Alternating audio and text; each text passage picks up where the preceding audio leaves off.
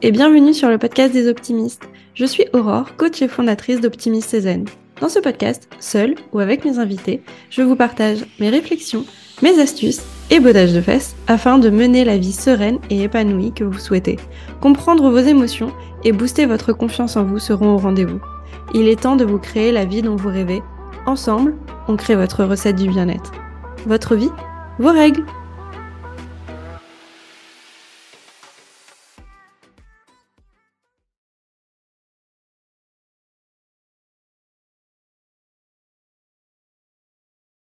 Hello Mathilde Hello Aurore Bienvenue sur le, podcast Optimiste et Zen. Je suis trop contente de t'accueillir aujourd'hui. Je suis contente d'être venue. bah écoute, aujourd'hui, en fait, on va faire un épisode pour parler de sophrologie, qui est euh, ta spécialité.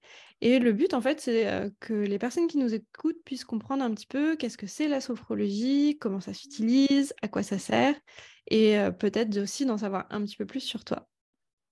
Super, parfait. Est-ce que tu peux déjà te présenter comme tu en as envie? Alors, comment commencer? Euh, Donc moi, je suis Mathilde, sophrologue euh, certifiée. Euh, avant la sophrologie, j'étais dans un tout autre métier. J'étais dans le marketing, donc j'ai vraiment fait un, grand virage professionnel. Et en fait, pendant ma formation, j'ai commencé à ouvrir un compte Instagram qui s'appelle mathilde.équilibre et à ouvrir un blog euh, pour partager en fait des articles. Du même nom, c'est ça du coup? euh, Oui, le blog, alors c'est juste un tiret à la place du point, c'est www.mathilde-équilibre.com. Et en fait, sur ce blog et sur ce compte, euh, je voulais vraiment partager des, des articles sur le bien-être au travail. Moi, c'est vraiment mon, domaine de prédilection, c'est ça, c'est le bien-être au travail, la qualité de vie au travail, retrouver du plaisir au travail, parce que j'ai été marquée en fait par mes années d'entreprise en tant que salarié. Euh, voilà, j'ai beaucoup expérimenté euh, et bah, plein de problématiques euh, diverses et variées de mes collègues. Alors, moi, pas forcément, enfin, j'ai pas été touchée par le burn-out et des choses comme ça, mais j'ai énormément observé de problématiques liées au travail et j'ai eu vraiment envie d'agir. En fait, c'est avec ça que je me suis lancée dans la sophrologie, avec cette volonté d'accompagner les personnes à retrouver du plaisir au travail, dans leur vie pro en tout cas. Mais ça, je suis sûre que beaucoup d'entre nos éditeurs vont être en mode Oh, mais moi, je veux me sentir bien au travail. Et ça, ça m'intéresse énormément. du coup, c'est cet axe-là qui t'a fait te dire Ok, ben, je veux en fait moi-même déjà me sentir bien au travail. Et comment est-ce que je peux aider les autres à se sentir bien? C'est ça? Tout à fait, c'est ça. Moi, je suis entrée dans la sophrologie en fait. Euh, par des exercices que j'expérimentais moi-même hein, dans ma vie pro et perso.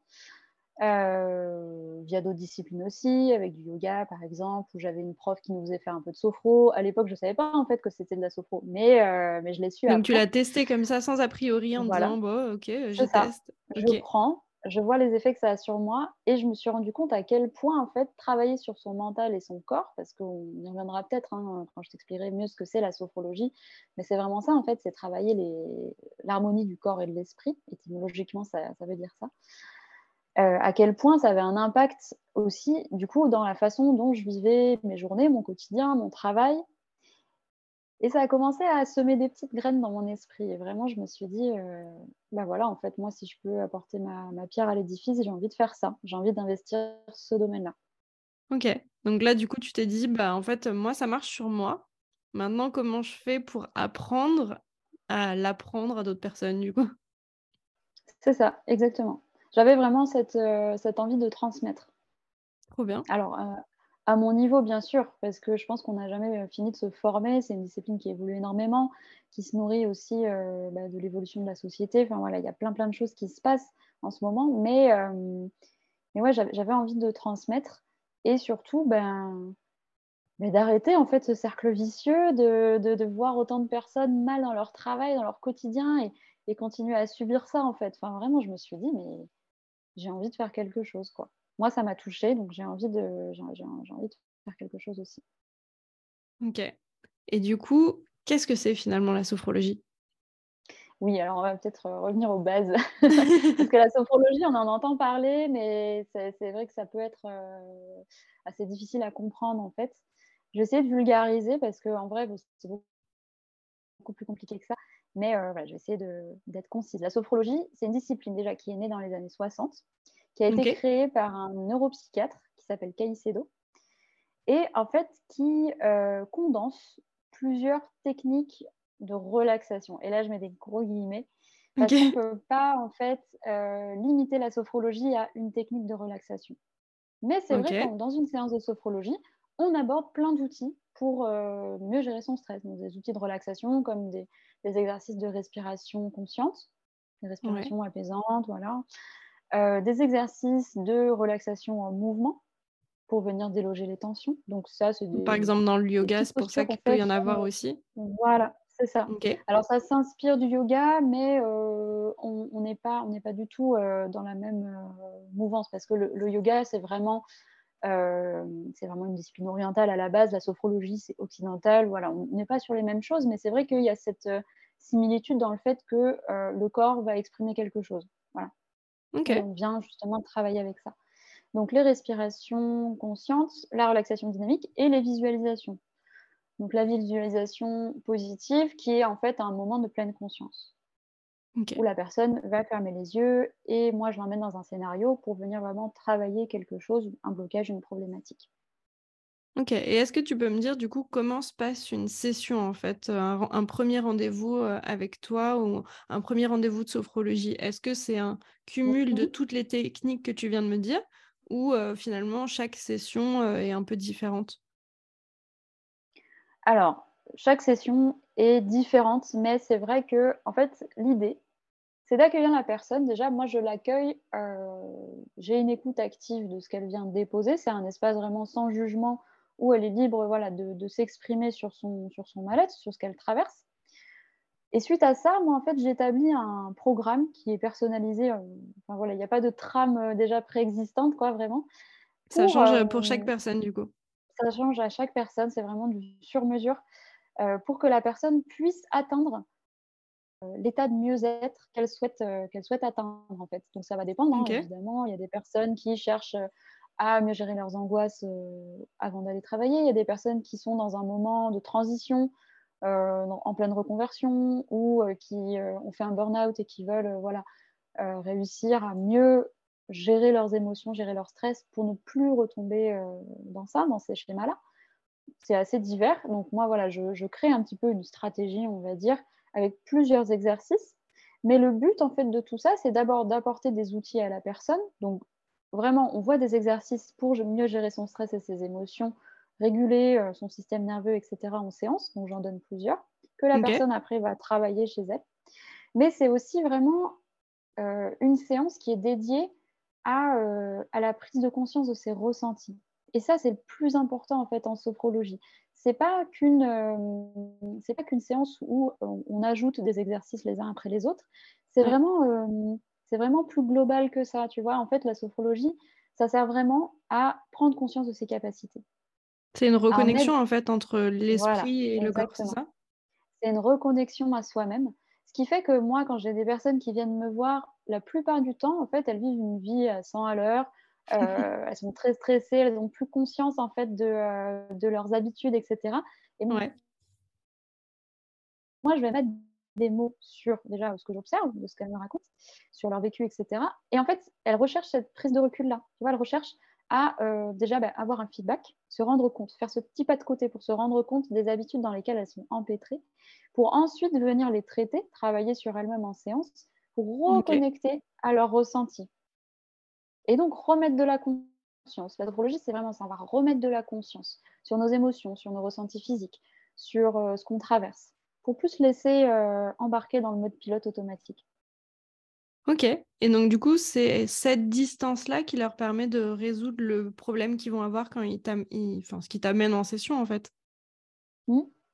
C'est en fait, euh, voilà, cette, ce petit pas de côté qui vont pouvoir faire. Alors moi, je les accompagne hein, à, le faire et je leur donne aussi ben, du coup des outils pour euh, gérer leur stress au quotidien, pour euh, savoir réguler leurs émotions quand c'est trop fort, réguler les angoisses, réussir à mieux dormir, etc. Ça, c'est des, des, outils en fait qui viennent, mais il y a vraiment un travail de fond aussi derrière, qui n'est pas euh, une thérapie, qui est en fait une pédagogie presque. Tu vois, c'est vraiment apprendre à la personne. Ce qui va, se rapprocher du coaching sur ça, puisque c'est apprendre comment est-ce qu'on modifie ce qui se passe. On n'est pas dans le pourquoi, on n'est pas sur la thérapie où on cherche le, la source, même si des fois elle apparaît au final. je pense que toi aussi, des fois, ça ressort dans l'accompagnement. Mais on est sur bah, qu'est-ce que je peux mettre en place? Et le but justement aussi des épisodes comme ça, c'est de découvrir en fait différentes méthodes parce que moi je crois profondément que chacun a des méthodes différentes qui va plus lui correspondre que d'autres et que en fait ben maintenant on a quand même accès à énormément de choses différentes, de méthodologies différentes et trouver celle qui nous convient le mieux, ben en fait c'est se garantir un résultat bien plus fort pour soi-même. Et durable. C'est ça, exactement. Euh, et, c'est vrai que j'observe souvent cette symbiose en fait entre plusieurs, euh, plusieurs disciplines. Par exemple, j'ai des personnes qui vont suivre une psychothérapie et qui font appel à moi pour de la sophro, pour voilà, avoir un, comment dire, un aspect un peu plus euh, matériel, un peu plus corporel, voilà, pour pouvoir faire passer les émotions par le corps, sortir du mental. Voilà, vraiment revenir à, tout ce qui est ressenti corporel. J'ai des personnes qui sont accompagnées par un coach, qui voilà, veulent essayer de travailler euh, quelque chose en complément en fait. C'est vraiment. Euh, Mais en, vrai, je pense que la sophrologie a vraiment cette reconnexion au corps en fait. C'est que c'est une pratique qui permet de bah, justement de pas être dans le mental de je réfléchis au comment, du mmh. pourquoi, comment le modifier et tout. Et vraiment, bah, je ressens ce qui se passe et je donne l'espace pendant ma session justement à mon corps d'être mmh. comme il a envie d'être et de l'écouter. Exactement. C'est ça. En fait, il y a trois, euh, trois objectifs, on va dire. Enfin, j'aime pas trop ce terme, mais euh, on va l'utiliser quand même. Trois objectifs un petit peu à la sophrologie. Euh, ça va être d'augmenter ses ressentis corporels. Quand voilà, on a la tête dans le guidon, qu'on a l'impression d'être en mode pilote automatique, etc. Et que c'est là que, bah, par exemple, la grosse crise survient, le burn-out arrive ou les angoisses deviennent invalidantes, parce qu'on ne se rend plus compte en fait de réduire la densité des ruminations mentales, donc le petit vélo dans la tête qui se met en place, qui nous empêche de dormir, qui nous empêche d'être dans l'instant présent en fait, et de retrouver l'équilibre émotionnel en fait, de réduire justement euh, cette densité des émotions qui est trop forte, qui nous empêche en fait d'avancer dans nos projets, qui nous empêche euh, par exemple, moi, j'accueille aussi euh, des, femmes enceintes, tu vois, des, futures mamans, mmh qui vivent ce moment avec énormément d'angoisse et d'appréhension, ce qui est légitime, hein, mais qui cherchent justement, euh, qui sont conscientes qu'en fait, elles peuvent le vivre différemment, mais qui ne trouvent pas la clé. Et donc, moi, je les accompagne justement. Et la sophrologie, c'est une des clés, du coup. Voilà, c'est une des clés qui peut, qui, qui, peut les aider justement à se reconnecter à leurs sensations, à réduire un petit peu les émotions euh, trop fortes, trop difficiles, qui font que, euh, ben, en fait, elles s'imaginent que des scénarios catastrophes, elles ont du mal à profiter de, de leur grossesse, etc. Donc c'est vraiment, euh, ça peut être utilisé un petit peu comme de la préparation mentale aussi, tu vois, pour mmh. des, événements. Bah, de la visualisation, du coup, ça aide euh, carrément. Tout à fait. Mmh. Et qu'est-ce qui te plaît de la dans la sophrologie? Alors moi, je suis passionnée par euh, ce que je fais. Hein. Ça, ça, doit s'entendre, je pourrais en parler pendant carrément. des heures. Qu'est-ce qui me plaît dans la sophrologie, c'est que je trouve ça tellement euh, large en fait. Enfin, pour moi, c'est, ça, ça, ouvre un champ des possibles qui est euh, incroyable. C'est se dire que euh, on a le pouvoir en fait de reprendre, de reprendre des habitudes qui sont meilleures pour nous, mais simplement en effectuant un travail qui est mental, mais aussi en, faisant ce travail corporel qui peut pas être dissocié en fait pour moi. C'est-à-dire que j'ai beaucoup de personnes qui viennent me voir euh, qui ont une problématique émotionnelle qui est très précise pour eux et qui me disent au fil des séances Ah, mais j'ai vachement mal au dos aussi, j'ai mal au ventre tous les matins avant d'aller à mes réunions, là je me sens pas bien, etc. et c'est ça que je trouve ça, enfin, je trouve ça génial avec la sophrologie, c'est qu'en fait on va venir travailler vraiment sur l'harmonie des deux, du mental et du corps. Et on va venir travailler en séance avec des exercices qui permettent de détendre déjà, d'atteindre un état euh, de détente. Hein, c'est le principe. En fait, on se plonge dans un état qu'on appelle sophroliminal, qui en fait est un état de demi, euh, demi-sommeil, tu vois, un peu comme quand tu es en hypnose. Donc, c'est pas exactement la même chose. Mais voilà, un état de détente qui te permet vraiment de travailler au niveau cérébral. Et la sophrologie, euh, on utilise en fait la plasticité euh, cérébrale, donc le fait de voilà, pouvoir créer des nouveaux schémas, tu vois, dans, le cerveau, des, des, nouvelles pensées, des nouvelles croyances. Et ça, en fait, ça vient avec la répétition. Donc, en fait, on va vraiment venir répéter les, des exercices, venir répéter euh, ouais, des, des, des, exercices, enfin, des, exercices, des mouvements, des choses comme ça, euh, pour en fait euh, bah, que les, les, personnes, les sophronisées, viennent changer leurs habitudes, changer leurs croyances, changer. Il y a vraiment une, un mode, enfin, ouais, une transformation qui s'opère et qui est assez dingue. Enfin, moi, je, je suis toujours aussi enthousiaste à l'idée de pratiquer parce que je vois vraiment les changements chez les personnes que j'accompagne. Et, euh, parfois, c'est juste incroyable. Quoi. Une personne qui vient me voir et qui ne se sentait pas du tout capable de faire euh, quelque chose et qui, euh, en quelques mois, voilà, je, je, la vois beaucoup plus, beaucoup plus détendue par rapport à ça. Quoi. Et est-ce qu'ils arrivent du coup à reproduire ce que tu fais avec eux en séance? Genre, est-ce qu'ils ont des exercices où ils, ils, peuvent refaire un petit peu de sophro euh, par eux-mêmes euh, à la maison? Oui. Ou est-ce oui. que c'est. Ouais? Tout ce qui est technique, en fait, donc les exercices de, de respiration, de, euh, de, visualisation, les, euh, les, exercices en mouvement, je les envoie par audio. Comme okay. ça, la personne, en fait, elle l'a déjà vu une fois en séance, donc c'est déjà compris pour elle elle peut l'intégrer en fait, et ensuite elle va le répéter à la maison. Et le principe, c'est qu'en fait, plus tu vas répéter, plus ton cerveau il va trier. Il va se dire Ah, ça, cet exercice-là, ça m'a permis de dormir la dernière fois, et donc inconsciemment, tu vas aller chercher cette méthode-là quand tu en as besoin. Plus okay. tu vas dire, plus en fait ton cerveau va prendre du plaisir et va trouver la solution euh, qu'il cherche grâce à un, un, exercice, un mouvement, une petite, un petit tips, quelque chose comme ça, quelque chose qui va répéter, plus en fait, bah, il va y aller à chaque fois qu'il en a besoin. C'est comme un sport en fait, tu vois. Au début, c'est un peu difficile. Tu te dis, ouais, bon, qu'est-ce ouais. que je fais dans cette salle-là? Je me sens trop mal. Euh, et puis en fait, tu vas voir bah, que tu te sens mieux, que tu dors mieux, que, euh, que tu as les résultats en fait euh, du résultats, travail que tu voilà. fais. Et ça, c'est la carotte en fait de notre cerveau. Mais en la sophrologie, ça marche de la même façon. C'est des carottes qu'on qu donne au cerveau parce qu'on voit les personnes se sentent tellement plus apaisées en fait et voient les résultats vraiment concrètement qu'après elles répètent chez elles et en ouais. fait, c'est comme ça qu'on avance.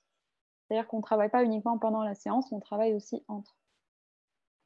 Ouais, c'est vraiment trop bien parce que du coup, euh, en fait, dans les accompagnements euh, de différentes façons, euh, tous les accompagnements du bien-être que vous pouvez choisir, ce que j'aime, c'est que, en fait, derrière l'accompagnement, il y a une seule mission, hein, c'est que vous vous sentiez mieux au fur et à mesure. Et en général, derrière tous les accompagnements du bien-être, c'est mieux. et bah du coup, en fait, ils vont chercher à vous accompagner et à utiliser les outils euh, qui vont leur permettre de se sentir bien. Mais du coup, derrière ces accompagnants, moi, j'ai envie de poser des petites questions un petit peu pour savoir en fait qui sont ces personnes, puisque derrière, euh, en fait, euh, mmh. chaque accompagnant a aussi ses propres traversées faciles ou pas faciles. Et du coup, est-ce que tu pourrais me dire s'il y a un échec qui t'a marqué ou qui t'a formé plus que les autres et comment est-ce que tu as rebondi après? Euh, Alors, un échec. Alors, je ne pense pas à un gros échec euh, vraiment euh, enfoui dans mon passé, etc. Mais en fait, quand tu me parles de ça, je me dis, mais en fait, des échecs, j'en vis très souvent. Enfin, je suis entrepreneur, donc voilà. En, être entrepreneur, c'est se confronter parfois à des murs tu as un projet, tu trouves ça super, tu dis ah je vais sortir cette offre et tout, ce service ça va être génial, ça va trop leur parler à mes clients et tout, c'est exactement ce dont ils ont besoin. Et paf, tu prends un mur. Alors que ce soit une question de stratégie, de, euh, de, ou euh, juste que tu n'étais pas aligné avec ce que tu faisais, ou qu'en fait tu t'es complètement planté, peu importe en fait, mais c'est vrai que c'est vrai que ouais, tu, je, me, je, me, confronte souvent euh, à, des, euh, à des petits échecs. Bon, c'est pas des trucs euh, énormes, hein, sinon j'arrêterais ce que je fais. Mais c'est simplement, euh, ouais, tu te confrontes souvent à l'adversité, quoi. Tu vois, des trucs qui sont pas faciles forcément à gérer.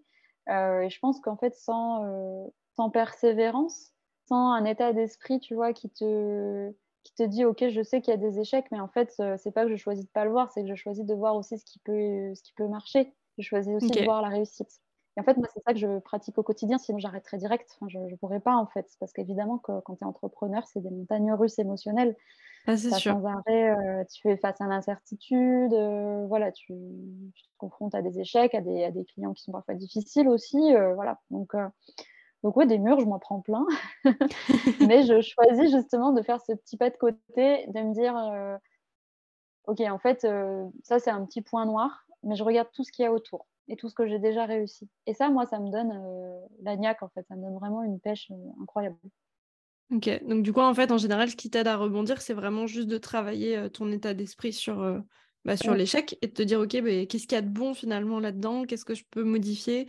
Qu'est-ce que je peux peut-être réutiliser? Qu'est-ce que je jette aussi des fois? Et surtout de savourer ce que j'ai déjà, ce qui a déjà marché en fait. Parce que souvent, je trouve que quand on est dans un, un état d'esprit négatif qu'on entretient, c'est-à-dire tout va toujours mal, je sais que j'y arriverai pas, de toute façon je suis trop nulle, etc. Bah, ça s'auto-alimente en fait parce qu'on n'arrive pas à faire ce petit pas de côté pour se dire ok, mais si je me pose deux secondes, qu'est-ce que j'ai déjà fait qui est super? Et qu'est-ce que j'ai déjà fait qui me rend heureuse? Et et est-ce que je prends le temps de le savourer, en fait, ça? Donc, je fais beaucoup de listes. je fais beaucoup de listes de ce que j'ai déjà réussi, de euh, où j'en suis dans ma vie, de ce qui fonctionne, en fait. Et ok, donc ça va être plutôt tes, toutes tes listes de gratitude, en fait, c'est ça, principalement Exactement, c'est ça. Trop bien. Bah, carrément. Moi, je sais que je le conseille souvent. Des fois, j'ai du mal à le faire moi-même, mais euh, c'est vrai que faire le point euh, sur bah, qu'est-ce qu'il y a déjà qu'on a, qu'on veut, et puis finalement, qu'est-ce qu'on a déjà réussi Ouais, ça permet de se focaliser sur autre chose en fait que les scénarios catastrophes qu'on se fait. Après, c'est humain de s'en faire, hein, mais l'angoisse, cette, cette anxiété-là, elle peut, elle peut prendre différents degrés au cours de, ta vie. Et c'est pas obligé que ça soit à 100% d'anxiété tout le temps, tu vois. Tu peux la faire baisser parfois à 20%. ouais. Elle existe parce que tu, tu seras toujours dans l'incertitude, etc. Mais voilà, tu peux la faire baisser. En fait. Ouais, c'est un travail un peu au quotidien. Mmh. Justement, en fait, ah ce que j'aime poser dans ces questions-là, c'est de montrer que chacun a ses techniques, chacun a ses astuces, chacun a créé sa propre fluidité à le faire, mais que ça a quand même demandé un petit exercice du cerveau à la base pour se dire, OK, comment je le crée, cette fluidité, comment je change mmh. ce mécanisme? Et, et qu'est-ce qui me convient, qu'est-ce qui marche pour moi? Parce qu'on mmh. a l'impression que pour les autres, c'est facile, ça glisse tout seul et qu'ils ont besoin de rien faire. Alors que souvent, quand on creuse un peu, que ce soit conscient ou pas, parce que certains le font de façon inconsciente sans vraiment s'en rendre compte, mais il y a quand même un petit, euh, une petite réflexion interne à avoir. Bien sûr, moi c'est ce que je dis euh, aux, clients qui viennent me voir. au, début, ils me disent c'est difficile, j'arrive pas en fait à m'arrêter de penser, j'arrive pas à avoir cette discipline-là, etc. Et je leur dis mais, mais, mais moi non plus, en fait, c'est un travail à faire. c'est une gymnastique, quoi. Plus vous allez le faire, plus vous allez prendre du plaisir à le faire, plus vous allez avoir des résultats positifs sur votre bien-être, plus ça va être simple. Et il y a des jours où ça va être ultra facile. Euh, voilà. Ça va glisser tout seul pendant quelques temps. Et des fois, il bah, va falloir recommencer parce que ça marchera moins bien. Mmh. Et c'est des périodes de la vie, en fait, euh, qui font que bah, parfois ça, ça, fluctue aussi. Et c'est normal, en fait. Et je pense qu'il faut justement euh, réussir à lâcher prise aussi sur ça en se disant, mais euh, enfin, tu vois, c'est comme si tu disais en permanence, de toute façon, je suis trop nulle et, euh, et que tu vas voir ta sophrologue et que tu fais les exercices et tu te dis encore, mais de toute façon, je suis trop nulle, j'y arrive pas. non, en fait, euh, là, il faut lâcher ça, quoi. Il faut voilà, réussir à se dire, en fait, voilà tout ce que j'ai déjà réussi et, et c'est pas grave. Enfin, Moi, je l'appelle la petite dose de magie. Moi, je dis souvent, mettez votre petite dose de magie, juste et si ça marche, et si j'en étais capable, et si je pouvais juste toute petite dose de magie, et puis vous regardez les résultats que vous avez. Mais si vous commencez pas du tout, et qu'en fait, de base, vous partez du principe, ça ne marchera pas, mais votre cerveau, il vous obéit. Hein. Si vous dites que ça marchera pas, ça marchera pas. Hein. Exactement. Juste y croire un tout petit peu, bah, ça peut faire une énorme différence. C'est ça. Moi, c'est ce que j'explique. En fait, le cerveau fait pas la différence entre entre l'imaginaire et le réel. Et quand tu, quand tu prends conscience de ça, c'est énorme en fait. Parce qu'on a tous, euh, par exemple, euh, je sais pas, repensé euh, un film qui nous a fait pleurer ou tu vois une musique bien badante, etc. Et on a commencé à se sentir vachement mal et vachement triste et tout. Et en fait, c'est là que tu dis, waouh, mais le cerveau peut m'en est vachement loin. Et donc, si tu appliques ça dans ta vie, que tu te dis, mais en fait, si par exemple, tous les matins, je me lève et je me dis, au travail, ça va être l'enfer. Euh, ça va être l'enfer. J'ai envie de voir mes collègues. Euh, je suis trop stressée pour cette réunion. J'ai pas du tout envie d'y aller. De toute façon, je suis nulle. Mais tu, évidemment que du coup, ton corps se tend, ton esprit se tend, et que du coup, tu vas passer une journée de merde. le pire, c'est que potentiellement, ça peut très bien se passer. Mais ça va être super mal vécu parce qu'en fait, on a tellement concentré sur que ça va pas le faire, ça va être compliqué, qu'on a ancré dans tout notre corps et notre cerveau qu'il y aurait quelque chose. Et en fait, on peut avoir, euh, je sais pas, sur 10 feux, on peut en avoir 9 au vert, tout va bien, que des compliments et tout. Mais c'est euh, le dixième qui est au rouge qu'on va voir et qui va prendre toute la place. C'est ça. D'où l'intérêt de faire ce petit travail de pas de côté pour justement remettre de la conscience en fait sur euh, ben, tout ce qu'il y a autour. Tout ce qu'il y a autour de ce petit feu rouge-là. C'est clairement ça. Bah, tout à l'heure, tu nous parlais euh, justement de films, de musique, de petites choses comme ça. Est-ce qu'il mmh y aurait un livre, un film, enfin une ressource, euh, peu importe le format que tu préfères, qui t'a mmh marqué et que tu conseillerais justement? Alors oui, il y en a un c'est très récent parce que je l'ai regardé hier, euh, un documentaire Netflix là, qui vient de sortir qui s'appelle La méthode Stutz. Je ne sais pas si tu l'as vu. Non, je ne l'ai pas encore vu, mais je crois que j'ai commencé à le voir passer un petit peu. Et en fait, alors attends, si je te dis pas de bêtises, c'est euh, Jonas Hill, voilà, qui est un réalisateur en fait, qui a du coup euh, interviewé son, son psychiatre. Alors, je crois que c'est un psychiatre ou un psychologue, je ne suis pas sûre, parce qu'ils disent euh, thérapeute, mais du coup, je n'ai pas vu cette On va dire son thérapeute.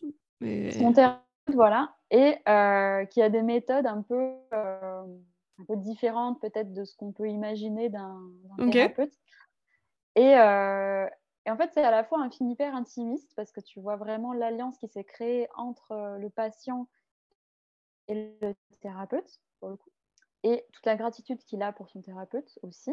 Donc, ça sort aussi un peu des conventions, de la neutralité, etc. Mais c'est intéressant, en fait, de voir ça aussi, de voir cette réception. Oui, bah, derrière les thérapeutes, il y a des humains, et derrière les patients, bah, il y a des humains aussi. Donc, euh, Et oui. Se font naturellement ou pas. Hein. Euh, c'est intéressant de voir cette alliance-là entre les deux. Et, euh, et, tu découvres aussi plein de méthodes qui sont, qui sont hyper intéressantes, qui détonnent un peu, mais qui, qui, sont bonnes à prendre, je trouve, pour toutes les personnes qui, euh, se sentent un peu perdues. Enfin voilà, je trouve que vraiment c'est une curiosité ce, ce documentaire. Euh, que moi j'ai beaucoup aimé regarder. Alors je l'ai pas encore fini, merci Netflix, mais euh, mais donc je sais pas le dénouement, mais mais voilà c'est très intéressant et ça peut apporter aussi. C'est découpé du coup en plusieurs épisodes ou c'est un, un documentaire? C'est un seul, euh, un seul documentaire. Il dure une heure et demie. Enfin, voilà, c'est euh, très intéressant. Vraiment, c'est super. Ok, bah, tu m'as intriguée. Je vais aller regarder ça alors. tu le sais, du coup, ce podcast s'appelle Optimiste et Zen. Et donc, est-ce que tu aurais un conseil à me donner ou à donner aux optimistes pour justement réussir à mener une vie optimiste et zen? Euh, Alors, en fait, ce que je, ce que je disais euh, tout à l'heure, c'est vraiment ce que, ce, que, je conseillerais pour rester optimiste et zen, justement, parce qu'on est en plein dedans, c'est de remettre de la conscience, en fait. Remettre de la conscience sur ce que tu fais. Remettre de la conscience sur tes habitudes, mm. sur euh, ce que tu manges, sur comment tu dors, sur tes habitudes avant de dormir, sur euh, l'activité physique que tu fais. Remettre de la conscience sur tes relations aux autres et sur comment tu te parles à toi-même. Et ça, déjà, tu vois, tu te poses, tu, je sais pas, tu, prends euh, une heure euh, chez toi tranquille et tu te poses et en fait tu t'écris. Et il n'y a pas de meilleur exercice, je pense, que l'écriture pour remettre de la conscience sur les choses. Parce qu'au début, ça te paraît un peu bizarre, c'est pas, euh, pas naturel, on n'a plus l'habitude d'écrire et encore moins ses pensées, tu vois. Et après, tu vas voir que ça déroule tout seul en fait, parce que c'est une porte ouverte de ton inconscient, l'écriture. Et remettre de la conscience comme ça par l'écriture, je pense que c'est bien. Ça permet de, de se rendre compte de faire des pas de côté et de savoir quel ajustement faire pour justement avoir une vie qui est plus optimiste, se sentir plus zen au quotidien, etc. Donc, euh, ouais, moi, c'est vraiment la conscience, la conscience, la conscience. Rendez-vous compte de ce que vous faites. oui, remettre de la conscience. Mais ça, je suis carrément d'accord. Et je vais donner une petite astuce pour ceux pour qui l'écriture, ça bloque un peu, parce que moi, je sais que je vais apprendre à mes coachés à écrire, mais moi, le faire, c'est beaucoup plus difficile. C'est pas une pratique que j'ai, j'ai testé plein de fois, alors je vais le faire, mais en fait, comme je, je réfléchis très, très, très, très vite, j'ai beaucoup de mmh mal à passer mes pensées sur l'écrit. Du coup, ce que je fais, c'est que je fais des méditations. Et en fait, dans ces méditations, je vais justement créer deux versions de moi qui vont discuter. Et comme je suis très mmh. visuelle, bah, ça m'aide vachement parce qu'en fait, euh, ben, je vais parler du coup euh, aussi vite que, que mes pensées. Mais comme je parle avec quelqu'un, alors ça peut être moi, ça peut être quelqu'un d'autre, le format que vous voulez, mais quand vous êtes très visuel, ça peut justement vous permettre bah, d'avoir cet échange-là et de mieux comprendre les pensées, comment elles fonctionnent, quoi mettre en mmh. place. Et après, vous pouvez avoir ce temps d'écriture, justement, de euh, poser un peu vos idées, euh, quelles sont les grandes idées clés que vous en ressortez, qu'est-ce que vous avez envie de faire, c'est quoi votre prochaine action, des fois aussi pour mmh justement passer de la théorie à la pratique, on va dire, puisque ben, mes pensées sont mes pensées, mais si je ne les mets pas dans la matière et que je ne crée rien, mmh. ça ne bouge pas. Donc du coup, moi, je sais que c'est une astuce qui m'aide vachement de pour contourner un peu cet effet euh, feuille blanche et bah, qu'est-ce que je fais une fois que j'ai mon stylo en main quoi. Ouais, super idée. Donc à tester, vous nous direz euh, lesquels fonctionnent pour vous. Est-ce qu'il y a une dernière chose que tu aimerais dire euh, aux optimistes? Bah, J'aimerais vous dire de, ne, de, ne, jamais perdre l'espoir, de ne jamais perdre l'élan vital et de vous accrocher à toutes ces petites choses qui rendent vos vies un peu plus lumineuses et de les savourer au maximum, au maximum, au maximum. Et c'est ça, en fait, je pense, qui va vous permettre de, bah, de rester, en fait, optimiste et zen. c'est très, très, très beau. Bah, merci, merci beaucoup pour ce message. Merci d'avoir répondu, du coup, à toutes ces questions. Et on Avec se plaisir. à très vite. Et vous, les optimistes, vous retrouverez un épisode très bientôt. Belle semaine